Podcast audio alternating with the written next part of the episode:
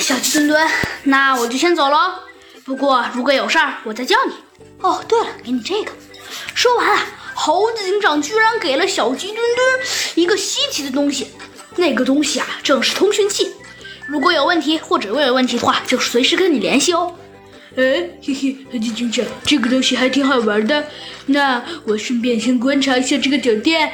哎，如果这个酒店有点心的话，那我再拿几个。哎，那好吧，猴子警长，你赶紧走吧。嗯，小鸡墩墩，那我就走了。说完，猴子警长就扬长而去了。小鸡墩墩啊，又仔细的观察一下这个酒店，他发现呢，这个酒店四周的墙上啊，居然还挂了不少的名画。而且呀，最让小鸡墩墩惊奇的是，一般酒店如果算是豪华的话呢，一般都会在接待人的大厅中啊有一些吃的。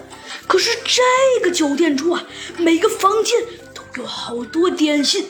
小鸡墩墩呢，一看到点心就忍不住的垂涎三尺了。他呀，可是从来从来没看见过哪个酒店中有这么多点心呐！他二话不说，抓起一个点心啊，就疯狂的往嘴里塞。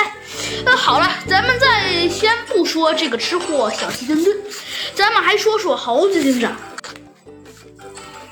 猴子警长啊，离开小鸡墩墩的房间之后啊，他分析道：“嗯。”听说从现场分析，总经理是在接待电话时被人背后开枪打死的。哎，也不知道是哪个人，估计这次报案、这次作案的人一定是机械鼠了。